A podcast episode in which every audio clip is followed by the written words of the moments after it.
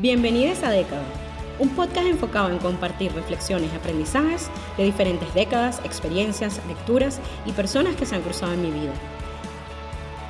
Las claves de una vida exitosa y plena no siempre te las enseñan en casa ni en la escuela. A veces las aprendemos conforme vivimos, observamos, leemos y escuchamos con atención a esos verdaderos maestros que nos rodean diariamente. ¿Y por qué privarnos de compartir ese conocimiento con los demás? Justamente esa es la misión de Década, ser un espacio de reflexión y aprendizaje compartido con la esperanza de inspirarte en este camino de constante evolución. Las finanzas personales. Como ustedes saben, comienzo los episodios normalmente con una definición de la Real Academia Española, pero como en este caso estamos hablando de un término un poco más elaborado, tuve que buscar algunas opciones alternativas en la Internet. Y en este caso conseguí que el hablar de las finanzas personales se refiere a la administración del dinero que una persona hace para manejar su propia economía individual de forma eficiente. Esa economía individual contempla todos los bienes que tiene una persona bajo su poder, como pueden ser fondos de ahorro, seguros, créditos y en general cualquier tipo de inversión. Y el objetivo y la importancia de hacer ese manejo de forma eficiente es el estar preparada para enfrentar gastos imprevistos, emergencias y poder planear a futuro. Para mí, este es otro de esos temas que no solo me apasiona por el hecho de que hay muchísimo que aprender y compartir, sino porque es otro de esos temas que está lleno de tabúes, de los que nadie habla y sobre el cual considero que mientras más temprano podamos aprender y hablar y mejor informadas estemos, vamos a poder tomar muchas mejores decisiones con respecto a cosas que van a impactar positivamente nuestro futuro. Para este episodio quise conversar con una amiga que no solo es una experta en el área de finanzas, sino que además ha trabajado en el sistema financiero tanto en Estados Unidos como en Latinoamérica y ha experimentado realmente en su vida personal lo que significan todos los cambios a nivel financieros y económicos, incluso la parte de hacer inversiones de alto riesgo por sí misma. Ella se llama Lucy Burns. Nosotras nos conocimos cuando yo recién llegaba a la ciudad de Pittsburgh, comenzaba mi maestría y me uní a un grupo de bailarines folclóricos latinoamericanos en el cual ella y su hija representaban a Venezuela. Yo como siempre describo a todos mis invitadas. A ella la describo como una mujer de familia, luchadora incansable, una persona súper amigable, alguien que me ha aceptado tal y como soy desde siempre e incluso en las situaciones más difíciles. Una mujer con una gran habilidad para los números, además de una madre y una esposa muy dedicada y frecuentemente mi compañera de vinos y viajes. Así que hoy los invito a escuchar esta conversación entre Lucy y yo, donde hablamos de algunas cosas que ha aprendido a lo largo de décadas y experiencias sobre las finanzas personales.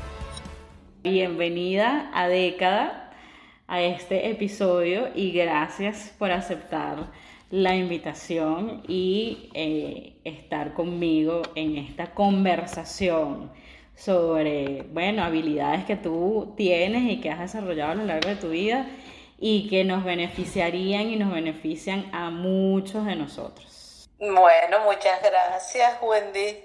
Cuéntanos de ti. ¿Quién eres tú, Lucy? ¿Cómo quieres tú que la gente conozca a Lucy Burns? Yo quiero que la gente me conozca como esa persona que puede resolver problemas, que toma decisiones rápidas y en el momento que sean necesarias, pero también que siempre estoy allí para ayudar a mi familia. Ah, es como que mi familia es la base, esa es la base y esa base es la que te hace fuerte y hace que tú te centres y de allí sale toda, toda esa habilidad para hacer cosas diferentes. Una familia es un equipo y en ese equipo cada uno tiene que trabajar y establecer habilidades diferentes, porque somos todos parte de la misma familia, todos venimos de un mismo hogar, pero todos somos personas completamente diferentes y cada uno de nosotros siempre aportó algo. Entonces yo pienso que mi mayor aporte fue estabilidad.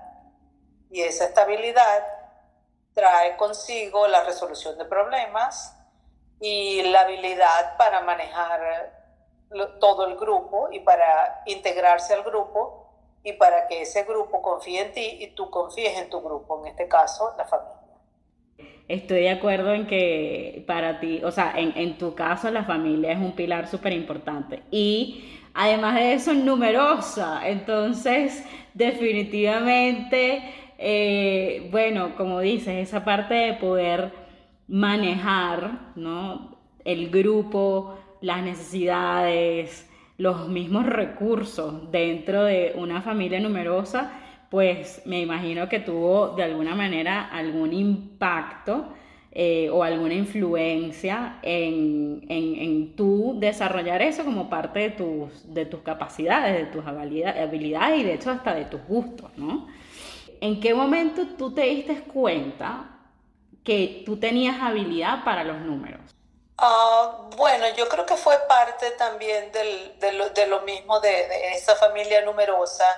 Eh, mi mamá como madre soltera, ella siempre eh, tenía algún negocio, ella siempre estaba intentando hacer algo que, que fuese productivo. Entonces, si había dinero, ella, yo tenía, no sé, nueve, diez años y, yo era responsable de guardar el dinero, de contarlo y de saber dónde estaba y cuánto había para que ella pudiese decirme, ok, dame este dinero, vamos a comprar tal cosa y yo, yo tenía que ser responsable de eso. Entonces, y, eran cantidades grandes en ese momento.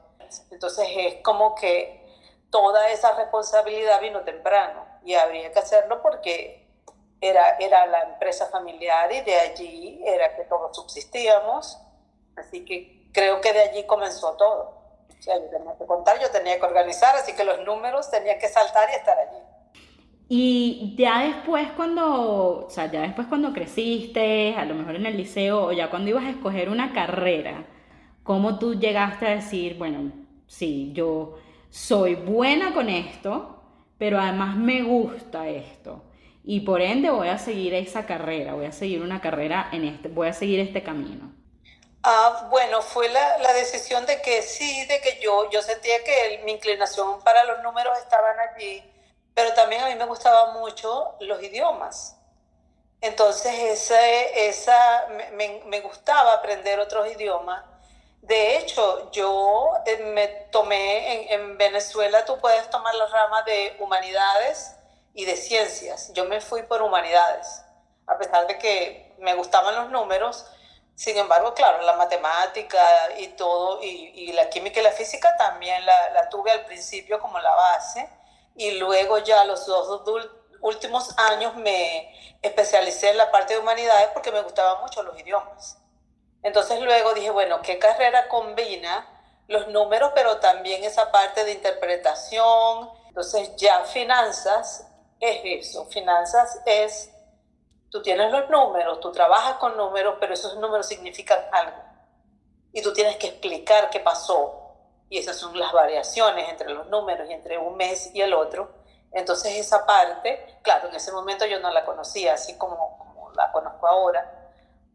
Eh, después que ya estudié contabilidad, pero cuando yo decidí, me decidí por contabilidad es porque yo pensé, ok, tiene ambos, y de hecho me gustó también recursos humanos y también estudié recursos humanos. Entonces, una persona que no, y, y te lo pregunto porque creo que, que, que, que, has tenido ese tipo de experiencia también, una persona que no es ávida para los números. O sea, ¿cómo dirías tú que aprender aunque sea lo básico le ayuda a realmente mejorar aspectos de su vida cotidiana? Es que, es que los números están en todas partes. Lo que tienes es que tratar de encontrar esa parte divertida o de aplicación.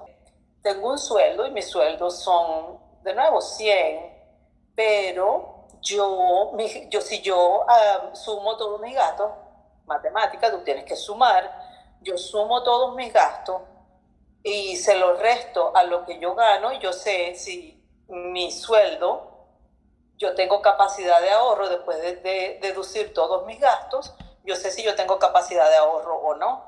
Si mis sueldos son 100, pero mis gastos son 200, quiere decir que o elimino los gastos o busco otro trabajo, pero no va a funcionar porque tú no puedes pagar lo que no tienes. Si te metes la mano al bolsillo y no tienes nada, ¿cómo vas tú a pagar si esa capacidad no está en tus manos? De eso se trata balancear, eso se llama balancear tu estado de cuenta. Cuéntame un poco cómo, o sea, qué, qué cosas te han ayudado a ti como a ir construyendo también ese, ese conocimiento y justo, ¿no? Como seguir eh, arraigándolo a, a la practicidad del día a día de tu vida. La parte de verificar cómo funciona el sistema, que, que el sistema siempre tiene trucos cualquier sistema en el que tú estés, si es un préstamo hipotecario, tú sabes que dices, no, que tú puedes pagar tu casa, es un préstamo a largo plazo, porque lo puedes pagar en 30 años. Y tú, qué bien, porque las cuotas son bajas y eso me permite a mí pagar mi cuota mensual. Ahora, pero si yo voy dentro de la cuota que está allí, es una cuota financiera, una cuota financiera significa que va a ser igual por la vida del préstamo.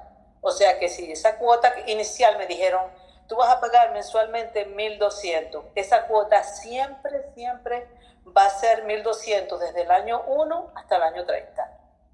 ¿Cuál es la diferencia? La composición interna. Esa, esa cuota tiene una partecita que es lo que tú estás pagando de capital y una parte mucho más grande que tú pagas de intereses, porque ese es el negocio. Ese, esa institución financiera, su negocio es cobrar tasas de interés alta para que tú pagues mucho interés y poco a poco abones a tu capital. Ese interés tan alto empieza en el año 1, está como 90% intereses y 10% capital. Y a medida que la vida avanza, la vida del préstamo avanza, cuando llegas al año 30 es al contrario. Tienes 10% intereses, 90% capital. Lo que tú tienes que jugar es decir, yo no voy a tardarme 30 años porque allí pagaría el mismo préstamo como cuatro, a veces cinco veces, a veces ocho veces más de lo que yo presté. El truco es cómo hago yo para pagar menos intereses, todavía tomar la ventaja de pagar mi casa en, porciones pequeñas para que yo, para que con mi ingreso normal yo pueda pagarlas, pero acelerar el pago para pagar menos y de esa manera me ahorro todo ese dinero que yo pagaría en intereses. Ese, ese concepto financiero se le puede aplicar a todo, a una tarjeta de crédito, a cualquier préstamo de cualquier tipo, esa es la estructura y ese es el truco. Tú pagas más rápido. Y si, por ejemplo, en una tarjeta de crédito te dan punto por usarla, ¿ok? ¿Cuál es el truco? Que ellos, si tú le dejas un balance, debes una deuda al final del mes, ellos te aplican un 27, un 30% y tú estarías perdiendo todo ese dinero porque estás regalando tu dinero en intereses. Correcto. ¿Cuál es, cuál es la clave?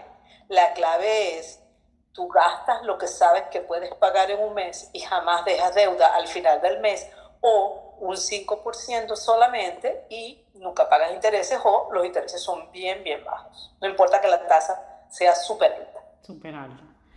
¿Y cómo, o sea, obviamente tú has trabajado en el mundo de las finanzas toda la vida, pero ¿ha habido alguna especie de, de curso o o sea, si tú tuvieras que darle un consejo hoy a alguien, ¿verdad? Que, de nuevo, tiene otra profesión, ocupación completamente diferente, pero que, como tú bien lo dices, o sea, esto, este concepto y estas son cosas que se pueden aplicar.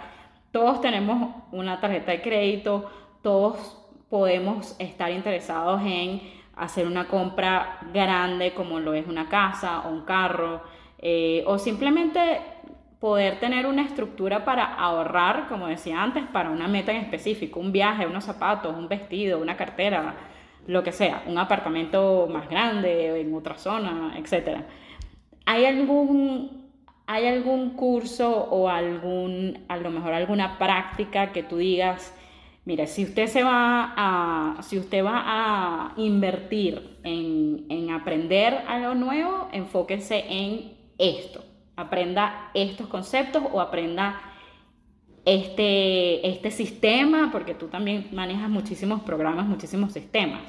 Entonces, ¿cuál sería la recomendación en ese sentido?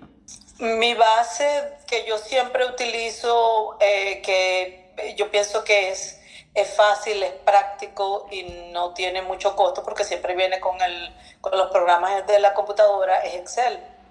Excel tú puedes colocar allí algo tan simple como suma y resta, multiplicación y división, como que fórmulas matemáticas que te calculan cuotas financieras y todo lo demás.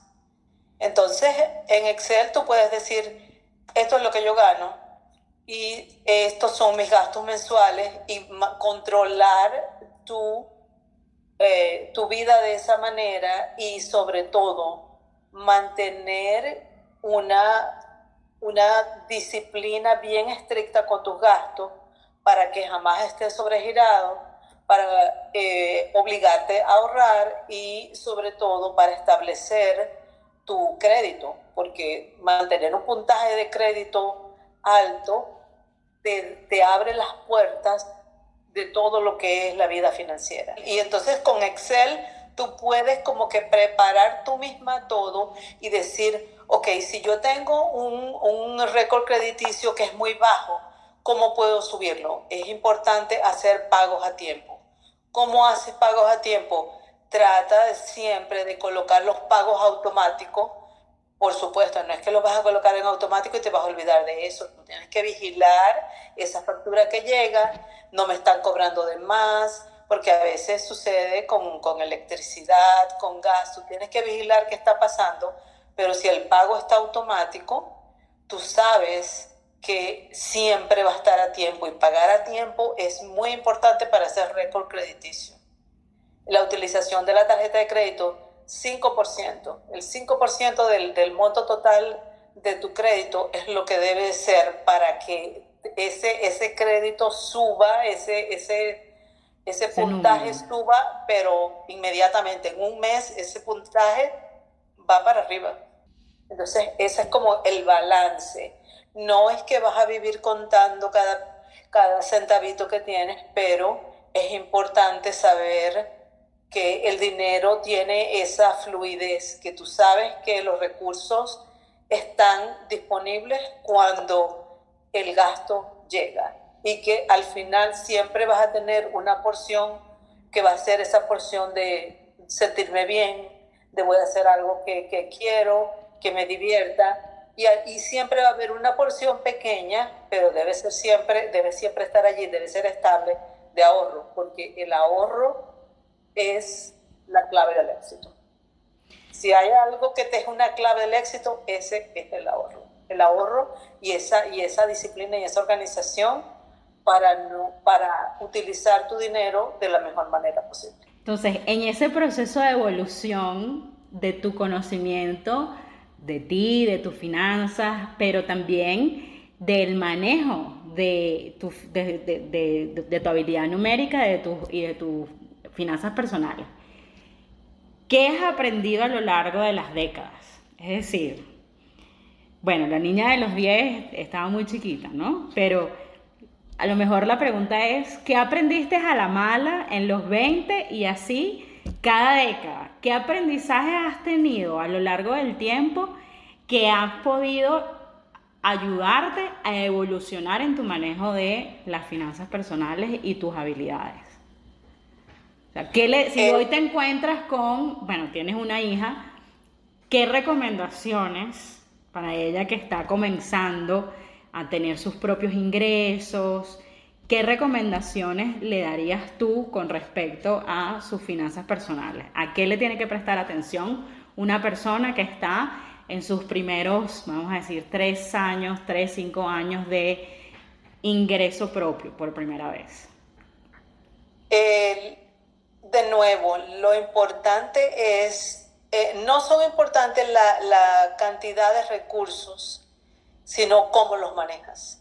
Lo importante es saber qué tienes y a, dónde los estás dirigiendo, cómo estás eh, utilizando esos recursos.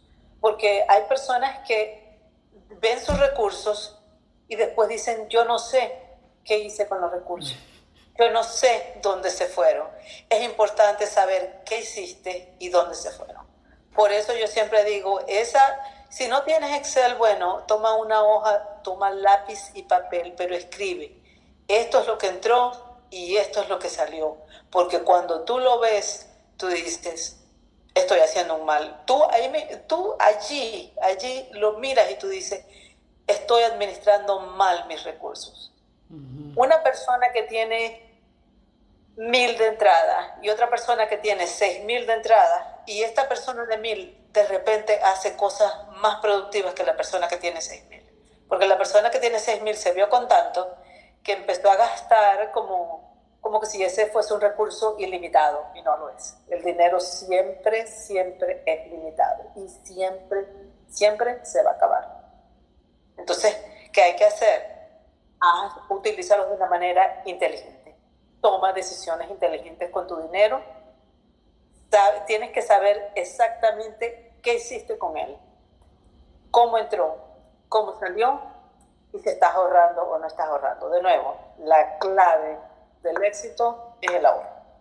Me encanta porque creo que esa es justamente la base más importante que una persona debe construir, digamos, en ese comienzo de sus finanzas personales. Pero justo dijiste en tu ejemplo, y como es casi como llevarnos a la siguiente etapa, ¿no? Ya, esa etapa donde ya no somos principiantes, y donde empezamos a ganar más dinero y de repente todavía somos, todavía no tenemos grandes responsabilidades, o aunque las tengamos, pero por ahí siempre se ha hablado, y lo hemos hablado tú y yo también, de que mientras más dinero tengo, más gasto. Correcto. Entonces, ¿cómo hacemos? ¿Qué tenemos que hacer ¿Qué, aprendiste tú en ese momento de la vida para poder mantener, digamos, no quiero decir estricta o rígida, pero sí mantener una estructura razonable dentro de ese balance de lo que entra y lo que sale? Si yo puedo, si yo ahora puedo gastar más, ¿por qué no debo gastar más? Porque precisamente estás intentando hacer una utilización inteligente de tus recursos. Si tú quieres tener esa estabilidad financiera en el futuro, tú necesitas mantener esa mirada en, tus, en, en, tu vida personal, en tus finanzas y decir, de esta manera lo quiero utilizar. Siempre es importante destinar una porción para esa parte divertida, para irte de fiesta, para comprarte algo que quieras. Y siempre es importante decir, bueno, yo esta, esta, en este pago, en este cheque de pago, yo me gané una cartera, yo me gané un vestido y me lo voy a comprar, porque eso te hace sentir bien. No es que vas a ser así toda rígida y vas a tener siempre una estructura donde no haya diversión, donde no haya alegría. Sí la hay, pero también es importante mantener esa porción donde tú eres responsable y tú necesitas primero cubrir tus gastos, es muy importante. Si tienes, si tienes unos ingresos, tú puedes cubrir tus gastos. Y si no los puedes cubrir, estás en problemas. O elimina los gastos o sube tu ingreso, pero no te quedes allí. No te estanques allí, porque de allí es donde se produce el endeudamiento. Ahora, hablemos de las inversiones. ¿En qué hubieses invertido tú si hubieses podido o si lo hubieses pensado así mucho antes de lo que hiciste? Hubiese invertido en, en inmobiliaria, me parece que es una inversión sólida, me gusta. Y también en, hay personas que les gusta mucho la parte de, el, la parte de acciones invertir en el mercado de valores, eso también se puede hacer, pero eso también depende de, de tu gol en la vida, de ese, de ese objetivo final que tengas. El mercado de valores, el riesgo es alto y si tú no tienes tolerancia para el riesgo, no lo hagas. Tienes que saber que vas a perder, vas a ganar, vas a perder, va a haber subidas, van a haber bajadas y si tú no no, no es algo que, que, a ti te guste, no es algo que, que, tú toleres, entonces no lo debes hacer porque vas a estar en sufrimiento continuo. Y esa no es la, esa no es la idea, eso no es lo que se quiere. Claro, sí, sí, sí, sí, te entiendo. Es como precisamente el riesgo es más alto, pero justo es una de esas inversiones que a largo plazo pues puede dar muy buenos resultados. Solo que hay que tener como esa resistencia de carácter, sobre todo, para aguantar los altibajos de, de bueno, de la bolsa, que, que, siempre van a estar. Hay, que, hay, que saber, hay que saber dónde estás metido y saber, eh, en ese caso tienes que educarte y, y, leer, leer mucho acerca del mercado, qué quieres hacer. Es, es algo de, de que es autodidacta, es algo que tú Tienes que leer y empezar a aprender acerca de esa inversión que tú quieres hacer. Sí, eso es un punto muy importante. Siempre es, eh, o sea, siempre es necesario que uno se eduque primero antes de incluso buscar ayuda de otras personas, porque pues siempre estamos en riesgo también de, de cualquier tipo de estafa y, y bueno, la única manera o una de las mejores maneras de evitar que, vayamos a tener esa gran pérdida es precisamente el nosotros saber sobre qué terreno estamos pisando, porque nosotros mismos ya hicimos esa, esa, esa labor de investigación y ya entendimos cuáles son los riesgos, o sea, qué sí es real, qué no, y todo ese tipo de cosas para que pues nadie nos pueda engañar. ¿Cuál dirías que es el mayor aprendizaje que has tenido en este tema de las finanzas personales? Es importante que sepas, es información, la información vale oro y esa información es cómo son mis finanzas, dónde estoy, qué ingresos tengo y qué gastos tengo. Y jamás te quedes en la mitad de un endeudamiento financiero. Jamás. Esa estructura no es sostenible. Jamás, jamás gastes más de lo que tienes. Eso es sencillo. Jamás, tú jamás gastas más de lo que tienes. Tú no te puedes meter la mano al bolsillo y tratar de pagar con aire, porque si no tienes nada en el bolsillo, no puedes pagar. Y allí estás quebrado. Estás en quiebra, estás en punto de quiebra en ese momento cuando quieres gastar más de lo que ganas. Y eso es una teoría que la gente aplica muchísimo, es una práctica constante de un, de un endeudamiento constante donde gastan más de lo que tienes. Jamás hagan eso. Ese es mi consejo. Si quieren aprender más de Excel y no solo, a ver, que Excel en realidad tiene muchísimas aplicaciones, ¿no? Y ciertamente la más personal es el manejo de tus finanzas, pero Excel también es una herramienta que puede incluso ayudarte a elevar tu rol a nivel profesional. Es decir, si tú eres un profesional, no importa la función en la que estés, puede ser incluso como yo en marketing, pero el conocimiento de Excel y la posibilidad de crear análisis de datos a partir de, a partir de archivos de Excel siempre te va a dar una ventaja competitiva frente a otras personas. Y bueno, si quieren saber sobre más eh, de este curso de finanzas personales, que también les va a ayudar a conocer sobre eh, las diferentes funcionalidades de Excel, desde la suma y la resta hasta las tablas pivotes y muchas otras cosas más que para mí son chinos, eh, bueno, Lucy tiene su curso que les, va, les podemos dar más información a través de nuestras redes sociales. Para cerrar, los voy a dejar con los mensajes principales que yo me quedo de esta conversación y que siento que nos pueden ayudar a todos a hacer esa utilización inteligente y eficiente de nuestro dinero. Primero, La información es súper importante, empezando por el saber cuánto dinero entra, cuánto dinero sale y en qué se está invirtiendo. Pero también es muy importante buscar información verificada sobre cualquier tipo de préstamo o inversión que vayas a hacer. Entender la estructura o la forma en que funciona cualquier sistema, especialmente de préstamo, en el que te vayas a meter. Eso te va a ayudar a poder estimar mejor el punto medio en el tiempo que te va a permitir obtener esos pagos bajos y a la vez evitar terminar pagando hasta 10 veces el monto solicitado. También está el hecho de usar las tarjetas de crédito solo según el dinero que tengas disponible. Normalmente eso es hasta un 5% de tus ingresos.